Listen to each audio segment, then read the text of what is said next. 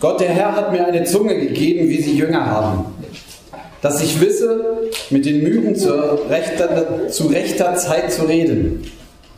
Er weckte mich alle Morgen, er weckt mir das Ohr, dass ich höre, wie Jünger hören. Gott, der Herr, hat mir das Ohr geöffnet und ich bin nicht ungehorsam und weiche nicht zurück. Ich bot meinen Rücken da denen, die mich schlugen, und meine Wangen denen, die mich rauften. Mein Angesicht verbarg ich nicht vor Schmach und Speichel. Aber Gott, der Herr, hilft mir. Darum werde ich nicht zu Schanden. Darum habe ich mein Angesicht hart gemacht wie einen Kieselstein, denn ich weiß, dass ich nicht zu Schanden werde. Er ist nahe, der mich gerecht spricht. Wer will mit mir rechten? Lasst uns zusammen vortreten. Wer will mein Recht auf, anfechten? Der komme her zu mir. Siehe, Gott der Herr hilft mir. Wer will mich verdammen? Siehe, sie alle werden wie ein Kleid zerfallen, Motten werden sie fressen. Gott, bitte schenk uns offene Ohren und Herzen, dich zu fassen. Amen. Ja, Wann waren Sie das letzte Mal auf einer Freizeit, also so einer, zu DDR-Zeit haben wir gesagt, eine Rüstzeit, wo man hinfährt und zusammen mit anderen Christen Bibel liest und so?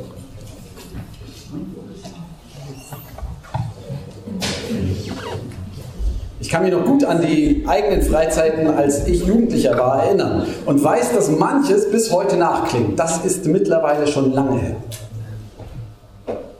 Erstaunlich. So ein bisschen Freizeitgefühl gilt es heute in unserem Predigtabschnitt. Damit Sie besser folgen können, habe ich das natürlich wieder eingeteilt. Sie entdecken hier in dem Abschnitt viermal, ich wollte gerade sagen dreimal, aber das vierte Mal lasse ich mal weg als Zusammenfassung. Also viermal Gott der Herr. Viermal Gott der Herr. Und das sind meine vier Einsätze. Und die vier Stichworte, äh, drei Stichworte im Hintergrund sind Lernen, Leiden, Lachen. Ja, nur so zur Orientierung für die, die das mögen. Lernen. Gott, der Herr, hat mir eine Zunge gegeben, wie sie Jünger haben, dass ich wisse, mit den Mühen zu rechter Zeit zu reden. Er weckte mich alle Morgen, er weckt mir das Ohr, dass ich höre, wie Jünger hören. So steigt hier der Prophet ein oder der Prophetenjünger und er erzählt uns sowas wie die Kurzfassung von dem, was für ihn Jünger sein bedeutet. Also in manchen Zeitschriften ist am Ende so eine Kurzzusammenfassung, worum es ging in diesem Artikel, der insgesamt 13 Minuten Lesezeit hat und in einem Satz wird zusammengefasst, worum es geht. So hören wir hier die Zusammenfassung, Gott, der Herr, hat mir eine Zunge gegeben, wie sie Jünger haben, dass ich wisse, mit den Müden zu rechter Zeit zu reden. Er weckte mich alle Morgen, er weckte mir das Ohr, dass ich höre, wie Jünger hören. Vielleicht erinnert sich die eine oder der andere noch daran, dass wir das ja letztes Jahr auch schon hatten. Und da habe ich so ein bisschen Hebräischunterricht hier gemacht. Sie erinnern sich vielleicht an das Rätsel, ja, zu wissen, zu Zeiten dem Müden ein Wort. Ja, das Hirn drehte sich so ein bisschen.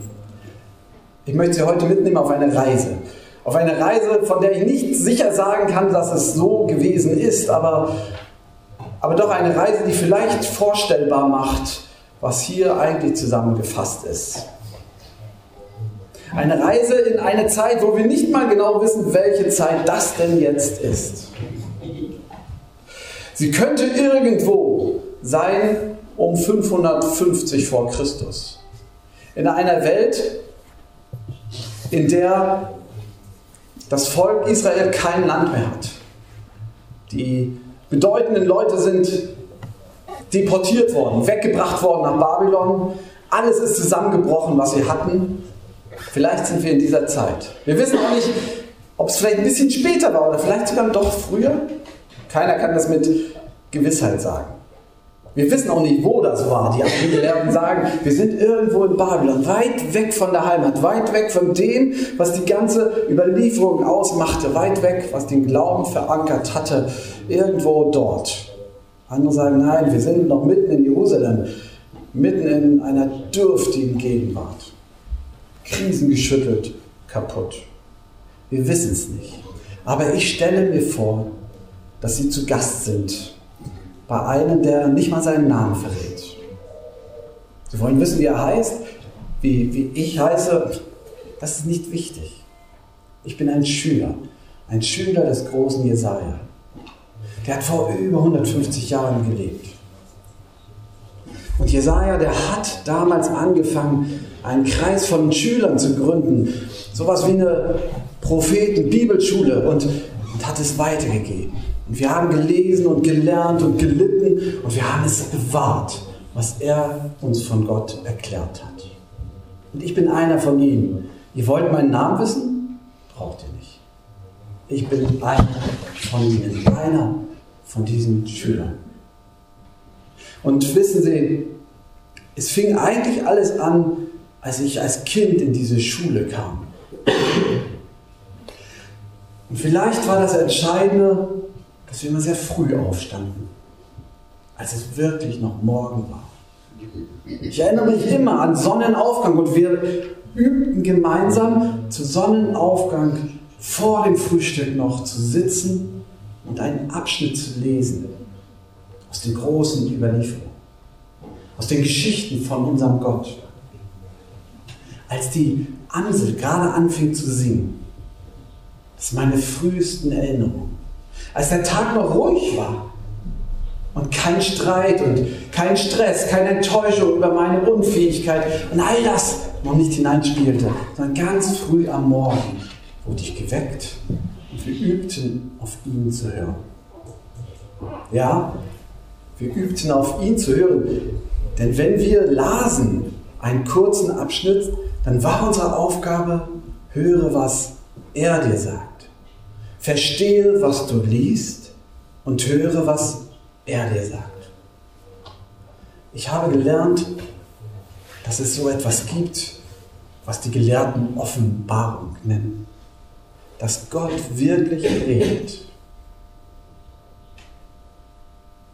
Danach aßen wir Frühstück in unserer Schule und da ging es heiß her und ich mochte den Joel da drüben nicht, aber ist egal. Wir kappelten uns, wir prügelten wir uns und dann lasen wir wieder zusammen die Bibel. Wir studierten. Wir studierten gemeinsam, studierten und versuchten zu verstehen. Und das war schwere Kost. Wir mussten das alles auswendig lernen und jedes Pünktchen und jede Betonung. Und wir mussten es singen und wir mussten es sprechen. Und ich konnte manches nicht, aber ich lernte es mit der Zeit. Aber wichtig war, dass wir es zusammen taten. Nicht nur jeder allein, sondern zusammen. Denn plötzlich habe ich verstanden, nicht was ich mir einbilde, ist einfach richtig, sondern ich kann von dem Wort der anderen mehr lernen, als ich mir selber sagen kann. Und was ich morgens in der Stille höre, wird auf den Prüfstand gestellt. So ging es bei uns zu in unserer Schule. Und dann, dann kam irgendwann die dritte Übung. Nachdem ich selbst gehört hatte, mit anderen diskutiert und gelernt hatte, dann kam die Zeit, dass wir gehen mussten. Gehen und hinausgehen und reden. Das war aufregend. Ich musste Leuten von Gott erzählen. Auch Leuten, die sagten, das ist Kram von gestern. Dein Gott hat versagt. Und mein Lehrer gab mir den Auftrag, weiterzureden. Rede mit ihm. Such dir die Leute, die müde geworden sind und rede ihnen ins Gewissen. Rede. Lass sie nicht schlafen, weck sie auf. Die, die keine Hoffnung mehr haben. Gesagt haben, es ist Quatsch. Es wird nicht besser, es wird alles schlechter, sieht man doch. Die, die sagen, es gibt diesen Gott wohl doch nicht. Offenbarung. Gott redet nicht. Alles Nonsens. Geh zu ihnen, rede ihnen ins Gewissen. Es gibt Gottes Wort. Geh und rede mit denen, die keinen Boden mehr unter den Füßen haben. Rede mit denen. Hören im Einzelnen, reden und lernen in Gemeinschaft und reden. Nun kommt wieder das zu Zeiten, ja. Lernen, dass alles in eine große Zeit eingebettet ist. Dass dein kleines Leben in eine große Geschichte eingebettet ist, zur rechten Zeit. Rede darüber, dass auch das Leiden ein Ende haben wird. Rede. Ich habe meinen Schülern das nachher später, als ich selber der Lehrer war und selber Schüler hatte, habe ich ihnen das beigebracht.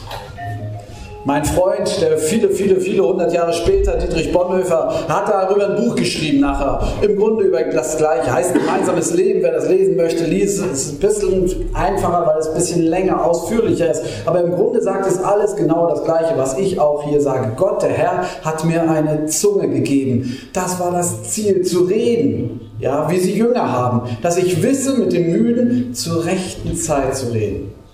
Er weckt mich, er weckt mich. Das ist der Kern, der Dreh- und Angelpunkt. Er weckt mich alle Morgen. Er weckt mir das Ohr, dass ich höre wie Jünger. Und ich wünsche mir für Sie, hören Sie mit mir. Vielen Dank.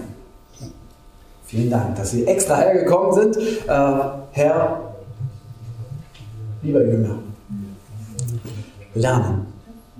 Nun können wir sagen, nein, das geht heute nicht. Erstens sind wir keine Propheten. Und zweitens sind wir auch nicht auf einer Dauerfreizeit, sondern wenn die Kinder morgens aufwachen, dann setze ich mich nicht hin und höre in Ruhe auf das Singen der Amsel. Dann singt da was ganz anderes. Mancher sagt auch, ja, ja, ja, das mag ja alles sein, aber ich bin morgens ein Muffel, das geht nicht. Wenn ich morgens aufwache, dann ist ein Nebel und keine Offenbarung. So funktioniert das nicht. Zwei Einwände dagegen. Das eine ist bloß eine Versicherung. Stimmt das wirklich? Stellen Sie doch mal den Wecker 20 Minuten früher. Stimmt es wirklich, dass Sie nicht hören können und keine Zeit haben? Zweiter Einwand, ich glaube Ihnen das. Wenn Sie es denn geprüft haben, dann glaube ich Ihnen das. Und das muss auch nicht so sein. Trotzdem ist das eine, eine Art und Weise, die sich über die Jahrhunderte immer wieder bewährt hat. Und es ist so, dass auch in unserem Leben es Phasen gibt. Und es gibt Phasen, wo es so ist. Und wer noch gerade 15 ist oder 16, 17, 18, ihr habt nie wieder so viel Zeit. Nutzt die Zeit und lernt. Steht früher auf, lest doch einen Abschnitt und lernt, dass die Bibel nicht einfach ein Roman ist, den man sich reinzieht, sondern dass man das kauen muss, mit anderen diskutieren. Und hört doch auf die Bibel, übt euch doch mal rein. Und wer Student ist, der übe sich darin ein, zu lernen, dass wir in Zeiten eingebunden sind. Und der übe sich darin ein, mal rauszugehen und es zu wagen, mal anderen zu wagen, davon zu erzählen. Sich dem auszusetzen, dass andere sagen, glaube ich dir nicht. So ein Quatsch. Und redet weiter. Und wer zu den Eltern gehört, dasselbe. Gebt nicht auf. Werdet nicht müde, darüber zu reden. Manchmal lese ich morgens die Losung und denke, es hört mir doch keiner zu. Lass es bleiben. Also, Entschuldigung, ich höre mir manchmal selber nicht zu. Ne? Das ist kein Vorwurf an die Kinder, sondern manchmal ist das so im Trubel. Werdet nicht müde. Lasst euch selber wecken. Immer wieder. Gewöhnt es euch an, in den Gottesdienst zu gehen. Also, lernen. Lasst uns weiter Lernendes sein. Übrigens, als Jesus den Missionsbefehl gibt, geht hinaus, macht zu Jüngern, in der neuen Luther-Übersetzung heißt es, ähm, Entschuldigung, jetzt ist mir das gerade weggerutscht, der andere ist so tief drin, muss ich gleich nochmal nachgucken. Ähm, Matthäus 28, ich habe mich erst darüber geärgert, dass die Übersetzung geändert wird, mm, aber es hat auch was. Mir ist gegeben alle Gewalt, darum geht hin und lehrt alle Völker, tauft sie auf den Namen des Vaters und des Sohnes und des Heiligen Geistes. Lehrt alle Völker macht sie zu Jüngern, wird hier zu Lehrt. Also da steckt das dahinter, das macht sie zu Schülern. Lehrt, lernt. Das Gleiche. Ich glaube übrigens, dass es eine direkte Linie gibt, für die, die äh, ein bisschen Lust an solchen Gedanken haben, eine direkte Linie gibt von Jesaja und seinem Schülerkreis über die frühen Frommen, aus denen die Pharisäer entstanden sind, hin zum Jesus-Jüngerkreis. Eine direkte Linie und die beginnt hier. Oder hier fortgesetzt. Zweitens, Leiden. Ich wollte es eigentlich bekennen nennen. Denn die zwei Verse, die jetzt kommen, Gott der Herr hat mir das Ohr geöffnet und ich bin nicht ungehorsam und weiche nicht zurück. Ich bot meinen Rücken dar denen, die mich schlugen und meine Wangen denen, die mich rauften. Mein Angesicht verbarg ich nicht vor Schmach und Speichel. Diese beiden Verse sind weder so durchkomponiert und so eine Essenz einer Erkenntnis, wie sie eine Erzählung sind von dem, was er erlebt hat, sondern es ist mehr so was wie ein Bekenntnis. Da steht einer und sagt, das habe ich so erlebt. Und ich sage euch das. Ich habe gehört auf Gott und was rauskam, ist nicht, dass sich die Menschen verändert haben und die Landschaft wieder blühte, sondern sie haben mich geschlagen. Man sich fragen, hallo? Da tut einer Gutes, da weckt einer müde auf, da, da bringt einer gute Botschaft und der wird geschlagen. Wo gibt es denn sowas? Irgendwas ist da faul. Ich habe zu Weihnachten ein Buch von Selma Lagerlöf geschenkt bekommen, Jerusalem. Kann ich natürlich empfehlen hier. Ja. Ähm, sie beschreibt da drin so die ersten christlichen Zionisten, Schweden und Amerikaner zusammen, ziehen nach Jerusalem und bauen dort die amerikanische Kolonie auf. Und die sind von einer frommen Vision getragen. Jesus hat uns hierher berufen. Und sie kommen dahin und machen ganz viel Armenhilfe und leben extrem fromm für, für unsere Ohren so. Beeindruckend. Aber in Jerusalem steht ihnen nur Ablehnung entgegen. Es kann gar nicht sein. Was da hinter den Mauern passiert, ist bestimmt schlimm. Unglaubliche Dinge passieren da. Wir müssen sie fertig machen. Wir müssen sie hier vertreiben. Ähnliche Reaktion wo Leute daran festhalten, dass es Offenbarung gibt. Also dass Gott direkt durch sein Wort, durch andere mit uns redet, da wird es Widerstand geben. Wenn wir bloß von Gott als Prinzip reden, kommen wir da raus aus dem Schneider. Also Gott als das Prinzip unseres Handels, als das Denk, der Denkanker für alles, was wir tun, dann sind wir fein raus. Aber wenn wir dabei sind, du kannst Gott heute erleben, dann wird es jemanden geben, der sagt, ich habe es probiert, aber es stimmt nicht. Du lügst.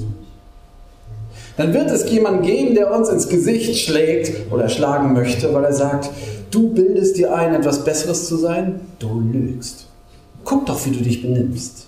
Dann wird es Leute geben, die genau gucken, was ich tue, was sie tun und werden feststellen, siehst du, aber wir kommen nicht ohne den aus. Denn Jesus war derjenige, der ganz und gar davon geprägt und gelebt hat. Ich tue, was ich den Vater tun sehe. Gott ist in dieser Welt. Und wer an Jesus glaubt, glaubt an diesen Gott, der uns in den Jesus entgegenkommt. Den wir nicht sofort verstehen, aber der eben eingreift mitten in unser kleines Leben hinein. Das können wir verschweigen. Aber dann verschweigen wir Jesus. Und Jesus selbst hat das gesagt und hat gesagt, ich mache das, ich lebe so und ich tue das, was der Vater sagt. Und was ist ihm entgegengeschlagen? Die Leute haben gesagt, du bildest dir wohl ein, was Besseres zu sein. Du lästerst Gott, du bist nicht mehr, du bist nur ein Mensch und tust so, als wenn du Gott in der Hand hättest, dass wenn du selbst Gott wirst. Und während er noch Palmsonntag siegreich einzog, siegreich auf einem Esel, da wurde er schon später, wenig später verraten und ausgeliefert. Das ist hier vorgezeichnet.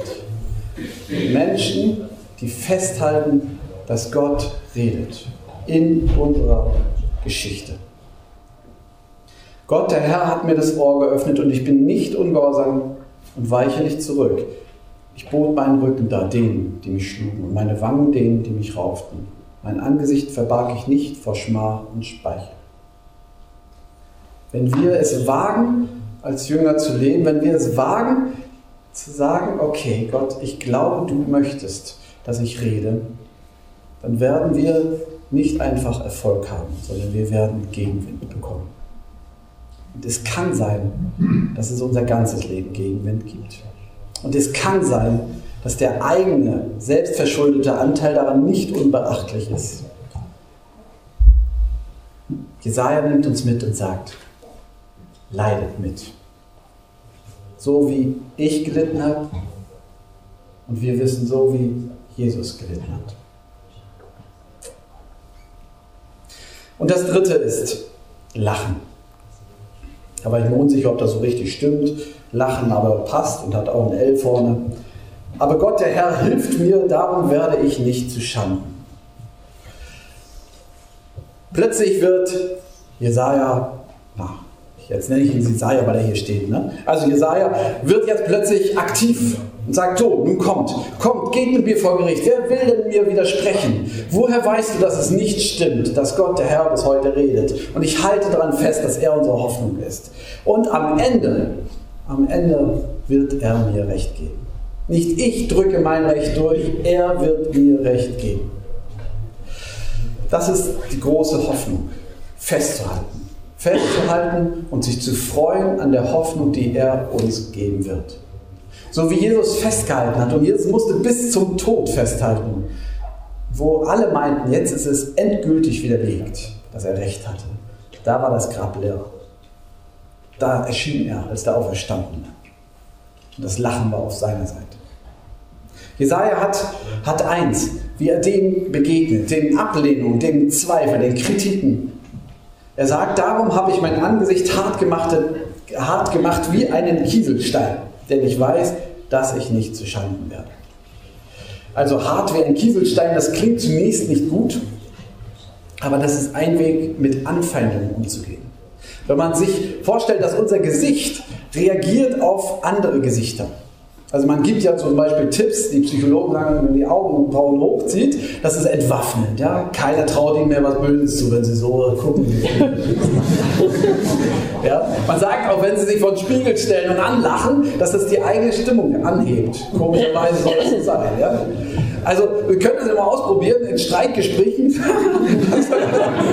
weiß nicht, ob das funktioniert. Ich glaube, Jesaja weiß davon, äh, dass es Grenzen gibt. Wenn Leute eine gewisse Konfliktstufe überschritten haben, dann werden sie dadurch nicht sich entwaffnen lassen.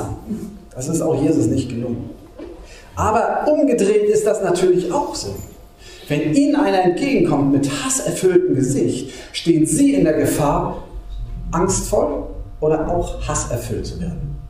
Wenn ich zu viel Hass in meinem Leben erlebe, dann kann es sein, dass es auf mich abfärbt.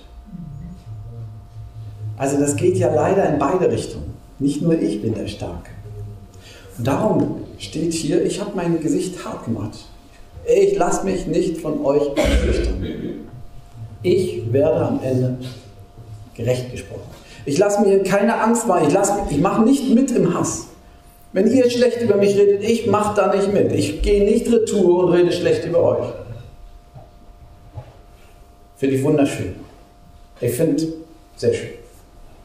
Übrigens kommt dieses Wort Kieselstein in der Bibel ja noch ähm, zweimal, glaube ich, vor. Einmal bei Hiob und einmal im Psalm. Und da ist das das Wort für den Felsen, an den Mose schlägt und dann kommt Wasser raus. Aber erst als Mose schlägt ich fand das irgendwie, das vielleicht ein bisschen abgefahren, Entschuldigung, aber ich habe gedacht, ja, wenn Gott dann an mein Kieselsteingesicht ranschlägt, dann kann ich auch heulen wie ein Schlosshund. Aber nicht, wenn andere mich dazu bringen wollen. Dann kann ich den standhalten und mich nicht mitreißen lassen in Hass und Enttäuschung. Er ist nahe, der mich gerecht spricht. Wer will mit mir rechten? Lasst uns zusammen vortreten. Wer will mein Recht aufrechten? der komme her zu mir. Siehe, Gott der Herr hilft. Wer will mich verdammen? Siehe, sie werden alle wie ein Kleid zerfallen. Morgen werden sie fressen. Also, wann waren Sie das letzte Mal auf einer Freizeit? Vielleicht im Sommer wieder, ja? Melden sich an zu irgendeiner Freizeit, wo Bibel gelesen wird, Jugendfreizeit, Gemeindefreizeit, gibt viele Freizeiten, Akademiker, SMD, gibt gute Sachen, ja? Machen Sie es doch einfach. Und vielleicht wagen sie es ja, vielleicht den Wecker 20 Minuten früher zu stellen. Und der Friede Gottes, der höher ist als all unsere Vernunft, der bewahre unsere Herzen und Sinne in Christus Jesus, unser Herrn. Amen.